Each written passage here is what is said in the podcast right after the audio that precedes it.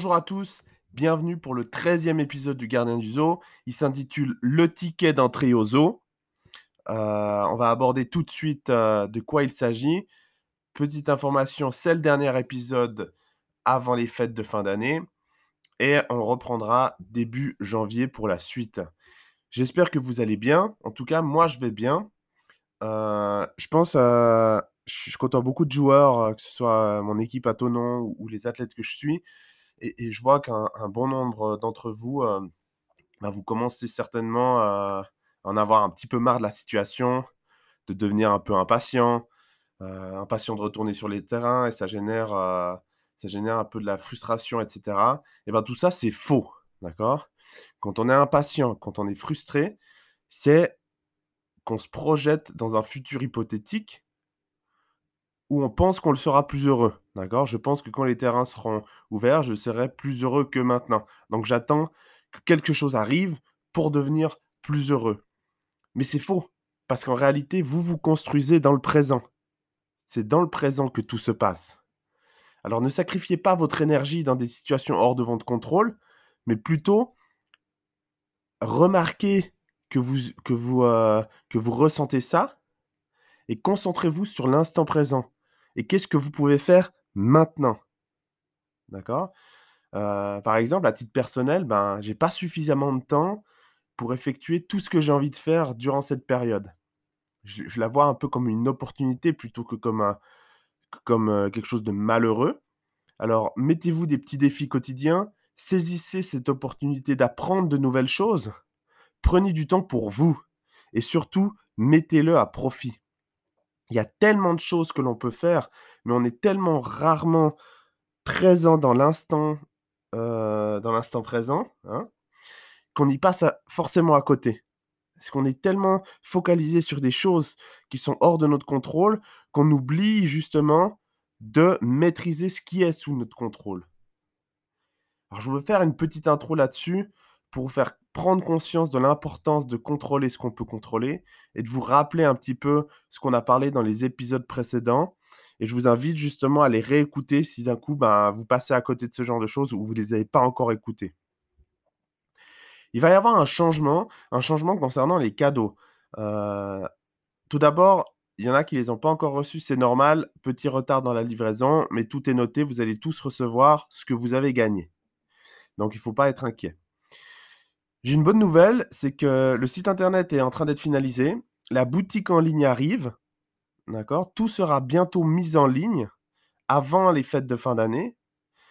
Et de ce fait, en fait, les futurs gagnants, ils pourront simplement choisir un article depuis la boutique, dans un choix que je vais vous proposer, et vous le recevrez directement chez vous sans transiter par moi. Ce sera plus simple et plus diversifié et beaucoup plus rapide. Donc voilà un petit peu pour la suite, pour les prochains gagnants. si vous vous rappelez, dans l'épisode 7, et pour ceux qui n'ont pas eu l'occasion d'écouter l'épisode 7, qui était les fondamentaux de la préparation physique, on avait abordé différents niveaux qui construisent en fait la pyramide des besoins de la préparation physique ou la, manière, la manière dont je visualise la préparation physique dans son ensemble.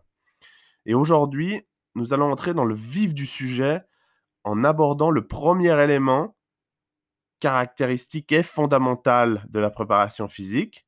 Je vous laisse deux secondes pour tenter de deviner.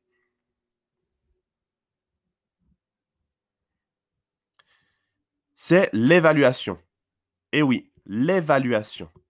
Mais en fait, vous allez certainement vous demander qu'est-ce que c'est l'évaluation? Vous avez certainement votre propre idée de qu'est-ce que c'est l'évaluation.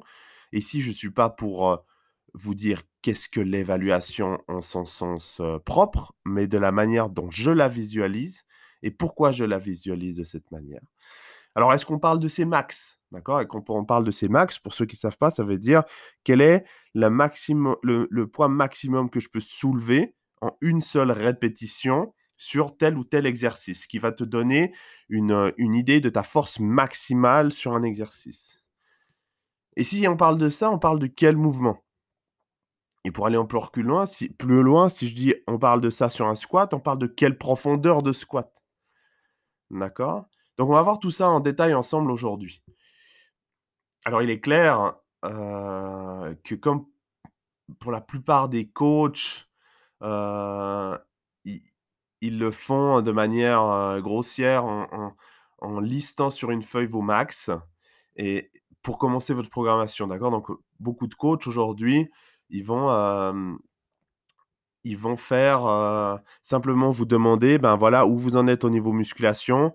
Vous allez noter ça sur une feuille et de là, on va commencer votre programmation. Mais mais la manière, en fait, dont je conçois la préparation physique, la manière dont je travaille et autour de la laquelle tourne ma philosophie, elle est pas soumise à ce genre de raccourci. D'accord? Elle est pas soumise à ce genre de raccourci. Pourquoi? Parce que si je demande aujourd'hui, heu, prenons exemple, j'ai Jean-Claude Van Damme devant moi et je lui dis: «Ben, donne-moi tes, heu, tes 1 RM, donc tes 1 rep max sur différents niveaux».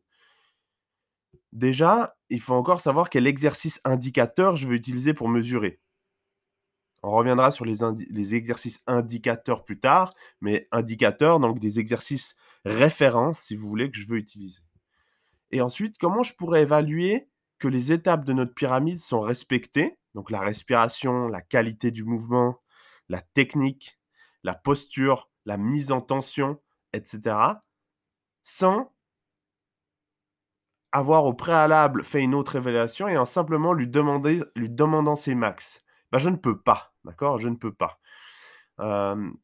Si je lui demande même de se filmer sur un un rep max, ça veut dire qu'on est au maximum de ses compétences, ce qui veut dire qu'il y aura forcément un peu des déchets techniques, des déchets de qualité de mouvement, quand on teste son maximum, d'accord? Ce qui veut dire aussi augmentation du risque de blessure. Donc, je peux pas fonctionner comme ça.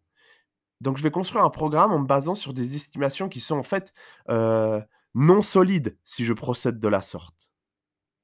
Alors oui, il pourrait se filmer, comme je vous l'ai dit, en train de faire son max mais imaginez-vous que Jean-Claude Van Damme, heu, bien que c'est un combattant et que c'est un bodybuilder, imaginons qu'il il a des lacunes techniques et qu'il se blesse.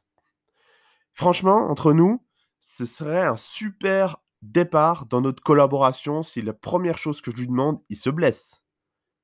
On est d'accord? Et le but d'une préparation physique, la prévention des blessures, ça reste la priorité numéro 1 d'un préparateur physique, d'accord? L'intégrité physique des athlètes que je suis, c'est ma principale inquiétude. À court, moyen et long terme. Alors, comment mesurer, comment évaluer l'athlète sans le mettre en danger et en garantissant une analyse qui est pertinente? Il existe plusieurs méthodes. Si on veut parler d'analyse de la force, d'analyse de la vitesse, d'analyse de la puissance. Ça, c'est un autre sujet, on en parlera plus tard. Mais comment je peux évaluer pour la 1re fois un athlète? Et pourquoi est-ce que c'est nécessaire de le faire? Et qu'est-ce que cela va apporter dans notre collaboration? Donc ici, on parle des besoins d'analyse pour la performance future de l'athlète. Alors au PAC, le modèle d'analyse de la performance que j'ai décidé d'utiliser pour construire, pour structurer un programme et le faire à chaque fois de manière spécifique et indépendante. Car je vous rappelle, vous êtes tous des individus uniques. Vous avez votre propre histoire. Vous avez le votre sport que vous pratiquez, des besoins et des objectifs qui sont différents. Heu, 50 joueurs d'équipe de foot américain, ils vont avoir une histoire personnelle différente, d'accord? Donc, heu, l la les blessures précédentes qui ont engendré une, heu, une manière de fonctionner de votre corps, une structure osseuse, une structure musculaire, ligamentaire, tendineuse différente, des restrictions de mobilité, de stabilité qui sont différentes. En plus de ça, ils ont une position spécifique sur le terrain. Heu, à cela, on va ajouter des gabarits différents, une expérience du sport différente, des besoins différents en fonction de tout ça, mais également des objectifs différents. La manière dont on va appréhender le sport, l'importance qu'on va lui donner, l'investissement qu'on est prêt à faire en fonction aussi de sa situation personnelle, familiale et professionnelle est différente. Alors je vous laisse imaginer le nombre de facteurs qui font que chaque personne est différent, ce qui les rend tous uniques. Alors, le but est de pouvoir effectuer une évaluation initiale, d'accord? Donc, heu, au tout début et de comparer celles-ci à vos propres performances que vous voulez atteindre, afin d'analyser en fait, si vous voulez, le gap, donc le trou ou, ou le pont qu'il y a entre l'état actuel de votre situation et les performances optimales requises dans votre sport selon vos objectifs. Avec comme objectif ultime d'accroître votre potentiel de performance dans votre propre sport, à votre propre position et à votre échelle en fonction de ce qui est réalisable. Si je résume un petit peu tout ça, on, analyse la situation à l'état A, on visualise et on définit quelle devrait être votre situation idéale à Z, afin de créer votre programme pour vous y amener de manière progressive, sécuritaire, en maximisant votre potentiel de performance. En fait, on va vous emmener du point A au point B ou au point Z. Mais il faut définir ces deux points, d'accord? Donc il faut définir la situation actuelle, la situation initiale, et il faut définir la situation finale ou un premier objectif, parce que ça peut être A à B, B à C, C à D, etc. D'accord? En progression linéaire avec vous, step by step, étape par étape.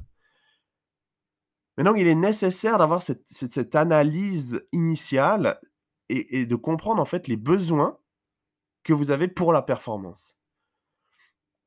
Alors, on parle ici l'identification des critères, d'accord? Des critères qui sont importants dans votre sport. Et selon vos besoins, ben, c'est un élément qui est critique. La capacité d'identifier ces critères est fondamentale pour la mise en place du programme. Si, si l'entraîneur ne sait pas ce dont vous avez besoin pour performer, comment est-ce qu'il peut vous aider à devenir une meilleure version de vous-même dans votre sport? D'accord? Si je ne sais pas quels sont les besoins requis et les caractéristiques importantes d'un sport, je ne suis pas en mesure de vous aider à vous développer dans ce sport et de devenir un athlète accompli. Je n'ai pas besoin d'être un professionnel du sport, mais je dois avoir une, capacité de comprendre et d'analyser les besoins que vous avez afin de vous permettre de vous mettre en situation et de développer les qualités athlétiques. C'est la raison pour laquelle une évaluation initiale est suivie durant tout le long de votre progression, tout le long de votre parcours, que ce soit en salle et sur le terrain, est capitale la qualité des mouvements que vous exécutez, la technique que vous utilisez, la posture, la mise en tension, la respiration, toutes ces choses de base doivent être analysées en continu durant votre progression. Parce que c'est important et capital d'avoir des fondations qui sont solides, encore une fois. Et cette évaluation initiale, quand on commence un programme de préparation physique, votre coach a tendance à faire cette erreur. C'est quelque chose qui est flagrant. Et si vous avez déjà travaillé avec des préparateurs ou des coachs ou, vous avez des amis euh, qui, euh, qui le font, euh, veillez à regarder justement s'ils ne sont pas dans ce, biais qui est de se préoccuper de créer un programme pour développer la performance avant même d'avoir ciblé et vérifié la pleine maîtrise des mouvements fondamentaux. Alors, certains vont me dire c'est chiant. Certains vont me dire, on perd du temps. Mais c'est faux. C'est faux. C'est comme de dire, j'achète quelque chose de pas cher plutôt que d'investir un petit peu d'argent pour au final changer toutes les semaines parce que ça se casse alors que l'autre va durer des mois. D'accord? Il y a les petites économies, il y a toujours un prix à payer derrière. Rien n'est gratuit dans la vie, il n'y a pas de raccourci, il n'y a pas de pilule magique. Et sans fondation solide, le programme ne sera jamais un succès complet. Et en plus, ça va placer l'athlète dans une situation où il ne pourra pas atteindre son plein potentiel et où il augmentera ses chances de blessure. Pour, vous illustrer un petit peu tout ça, je vous donne un petit exemple. Si demain, tu décides de t'inscrire à l'université pour un programme de physique quantique, par exemple. Euh, si vous ne savez pas ce que c'est la physique quantique, c'est l'occasion de, de googler ça est-ce que le premier jour où tu arrives à l'université, on te fait les examens de fin d'études pour vérifier le niveau que tu as maintenant et regarder ce que tu dois améliorer? Ou au contraire, on te teste sur des sujets qui n'ont rien à voir avec ta faculté, euh, comme le marketing, la psychologie ou l'histoire? Vous allez me dire, c'est aberrant parce qu'on ne le fait pas. Absolument pas. C'est pas possible. On te prépare durant ton cursus spécifiquement pour passer les épreuves de ton champ d'action, qui est par exemple ici la physique quantique. Ben, c'est pareil avec la préparation physique. Quand tu commences ta préparation physique, on va évaluer afin de déterminer si tu as des dysfonctionnements dans les mouvements, incluant par exemple des restrictions de mobilité, des soucis de posture, des, faiblesses de stabilité, des, des faiblesses dans l'exécution de mouvements, des manques de coordination ou de motricité ou des faiblesses musculaires. On va prendre en compte ton historique de blessures et le traitement que tu as reçu pour ces différentes blessures afin de savoir le statut que tu as aujourd'hui. Mais en aucun cas, en aucun cas, on va te tester dans des choses qui sont hors sujet. En aucun cas, on va te mettre en échec. D'accord? Le but, c'est simplement d'avoir une image de ta situation aujourd'hui. De qu'est-ce qu'il faut faire attention, qu'est-ce qui est qu'est-ce qui est à travailler, qu'est-ce qui est maîtrisé? Est-ce que tu as des restrictions dans certains domaines? D'accord? Et chaque personne est différente à ce niveau-là. Et comment comment je pourrais prendre conscience de tout ça si je l'évalue pas? Et si je ne l'évalue pas, je vais mettre l'athlète à un moment donné dans une situation d'échec.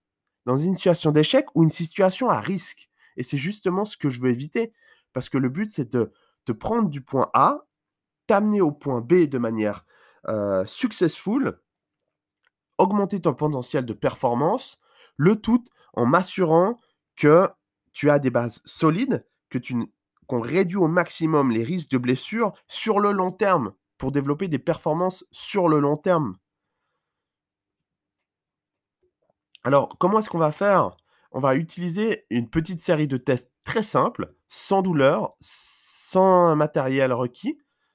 Je précise, c'est sans douleur, hein, on ne va pas vous manipuler comme des malades. Mais la vérité est que ces observations, elles vont continuer chaque fois qu'on va avoir l'occasion de voir l'athlète en live ou en vidéo.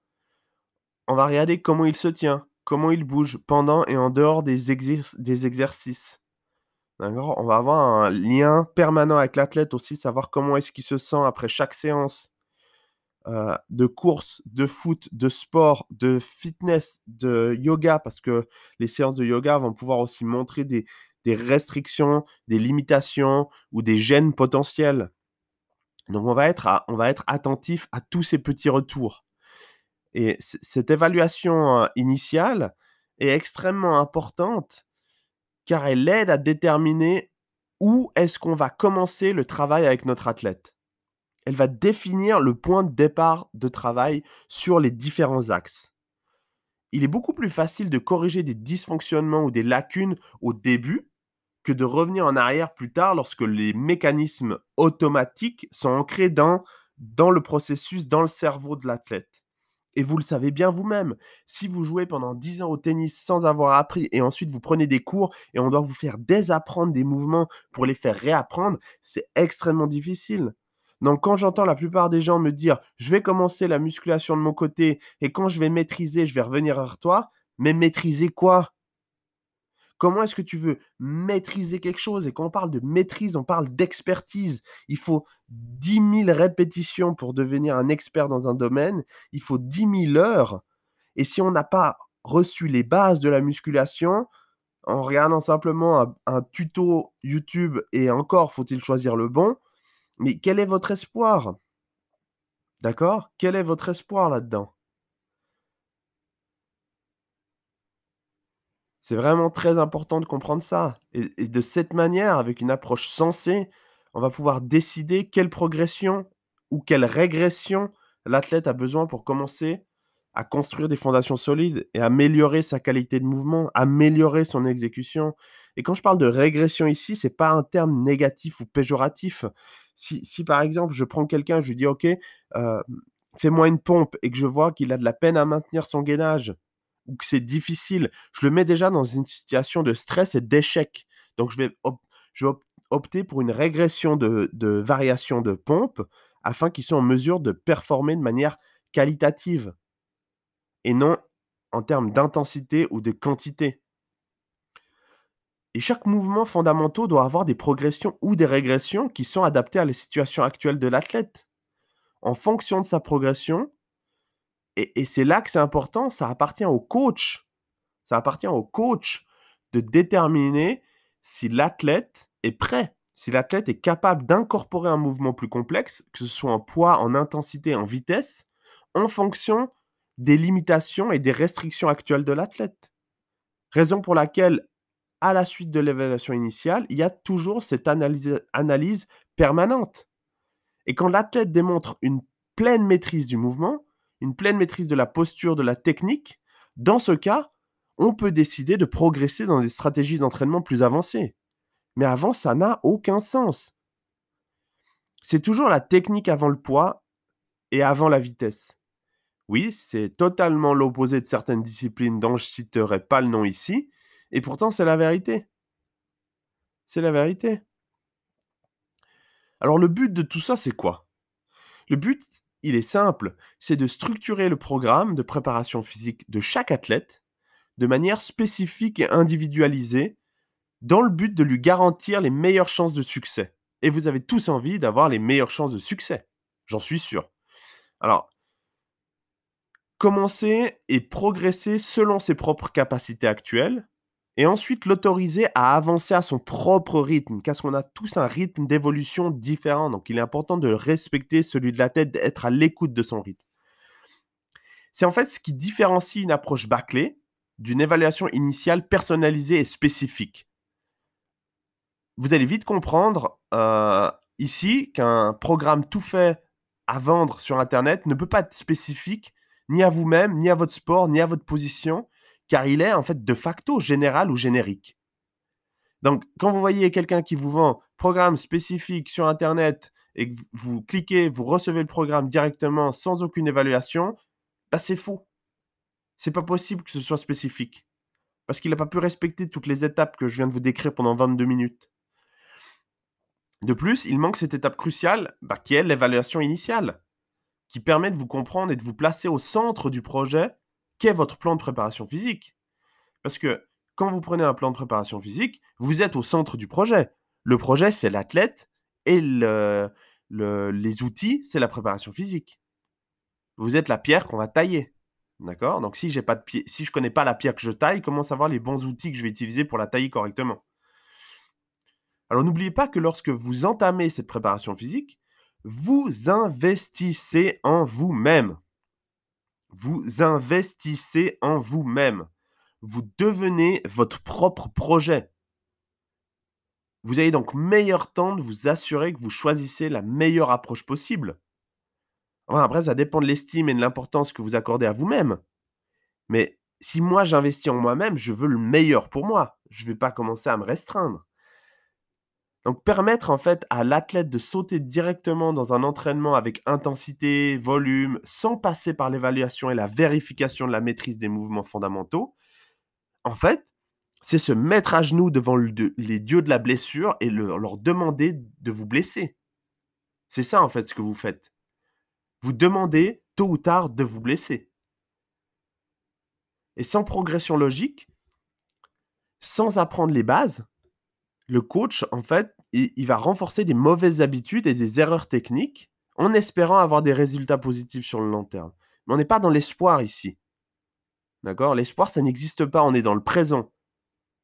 Donc on doit avoir une progression logique. On doit apprendre les bases. On doit vérifier qu'il y a une pleine maîtrise des mouvements pour euh, progresser. Parce que je vous rappelle encore une fois, les pilules magiques, les raccourcis, ça n'existe pas. Tout a un prix qu'on paye tôt ou tard. Tout est un processus. Respiration, positionnement, mise en tension, motricité, stabilité, coordination, etc. etc. Voilà le bilan technique d'un exercice.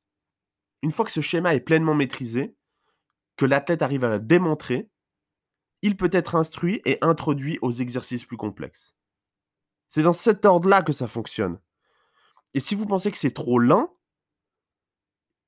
si vous pensez que ça c'est trop lent, eh ben, c'est qu'il c'est qu'en fait, il y a ce biais de la société de consommation où vous dit que vous avez le droit à tout tout de suite et que vous payez plus tard. Mais vous pouvez être dans, ce, dans cette manière de fonctionner, de dire je veux des résultats tout de suite. À ce moment-là, euh, j'opte pour un chemin qui n'a rien à voir et je suis prêt à payer le prix plus tard. Mais après, il ne faut pas venir plus tard en disant je suis blessé, euh, il faut absolument qu'on trouve une solution. Bah non, c'est trop tard. Tu as choisi le chemin facile, le chemin A, d'accord Les choix faciles, et je paye le prix plus tard. Ou tu peux choisir le chemin difficile, le chemin euh, intelligent, où tu vas avoir à terme de meilleurs résultats sur le long terme et une vie saine et sans souci de santé. Alors vous l'aurez compris, il faut être en mesure de connaître, de comprendre et de savoir corriger les mouvements fondamentaux pour les enseigner correctement. Et croyez-moi, c'est pas encore gagné sur le marché du fitness. Raison pour laquelle vous devez faire très attention dans votre approche de la préparation physique. Et surtout, la personne qui vous coach, elle a votre santé entre les mains. Donc, vous devez vous assurer de choisir quelqu'un de compétent pour vous suivre. Il y a des gens très compétents, mais il y a beaucoup de gens très incompétents. Et encore pire, il y a énormément de gens inconscients d'être très incompétents qui vont vous vendre leurs compétences. Compétences. Vous remarquerez euh, que, dans cette évaluation initiale, j'ai pas parlé de voie 1RM, ni des mouvements indicateurs. Car en effet, à ce stade-là, c'est pas important. Pourquoi demander un mouvement qu'on ne connaît pas la qualité technique et la, et la validité de ce dernier? Bah, Ça n'a aucun sens. C'est pas dans cette approche-là qu'on le fait. Je vais revenir plus tard sur les exercices indicateurs, sur le testing, sur le bilan athlétique euh, des athlètes selon leur sport, euh, sur les euh, qu'est-ce que c'est les 1RM, comment est-ce qu'on peut tester la force, comment est-ce qu'on peut tester la vitesse, l'explosivité, toutes ces choses-là, je vais revenir dessus. Mais aujourd'hui, c'était important que vous compreniez qu'est-ce que ça veut dire déjà évaluer un athlète, comment est-ce qu'on évalue la, le point de départ d'une préparation physique. Comme ça, vous pouvez vous dire, OK, moi, j'ai décidé de faire une préparation physique. Est-ce que j'ai passé par ce stade? Si vous n'avez pas passé par ce stade, il y a un problème. D'accord Il y a un problème. Si vous achetez une voiture qui n'est pas neuve, elle est évaluée. Vous n'allez jamais acheter une voiture pas neuve euh, sans évaluation. D'accord? Donc aujourd'hui, le but était de vous expliquer en fait la première étape d'un programme de préparation physique. C'était ça mon but aujourd'hui. Donc voilà. Euh, pas encore, donc cet épisode c'est le premier où il n'y aura pas encore de cadeau le temps que la boutique soit mise en ligne. Euh, je vous remercie en tout cas tous pour votre écoute. Euh, n'hésitez pas quand même à relayer le podcast sur les réseaux sociaux avec un petit screenshot, taguer le pack, hashtag le gardien du zoo, ça me fait toujours plaisir. J'aime beaucoup aussi vos retours, donc continuez à me faire des retours. Dites-moi des sujets qui, sont intéressants pour vous. Faites-moi un retour sur euh, si cela fait du sens pour vous, si vous avez d'autres questions. En tout cas, je vous remercie encore une fois. Je vous souhaite d'excellentes fêtes de fin d'année et on se retrouve bientôt. Restez forts et rejoignez le zoo.